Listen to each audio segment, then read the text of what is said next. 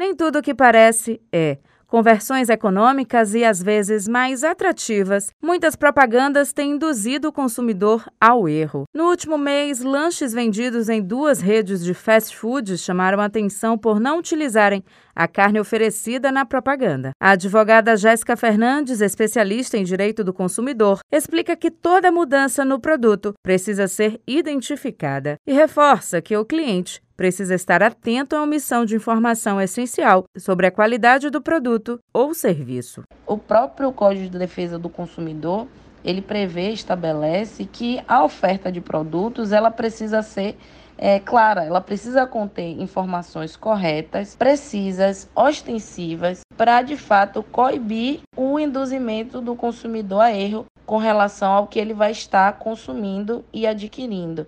Então, na medida em que determinada empresa utiliza um nome de ingrediente como vinculado a um produto e este produto não é composto por aquele ingrediente ou então não está como elemento principal daquele, daquele produto anunciado, essa empresa, em nossa visão, está incorrendo-se em propaganda enganosa. O chefe de fiscalização na Diretoria de Ações de Proteção e Defesa do Consumidor, Almir Ribeiro, reforça que as queixas de propaganda enganosa aumentaram com a inflação dos produtos alimentícios e detalha como cada consumidor pode ser também um fiscal das ações. É, hoje em dia, com o celular, virou uma máquina de tudo, né?